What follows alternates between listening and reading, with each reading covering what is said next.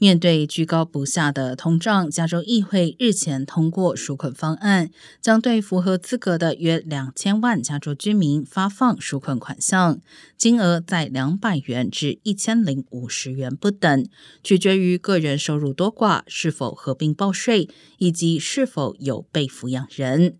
年收入超过二十五万的个人或年收入超过五十万的夫妻，则不会获得补助。年收入低于七万五千元者，每人将补助三百五十元。款项将透过借记卡发放，或者透过汇款直接存入银行账户。预计十月份开始发放。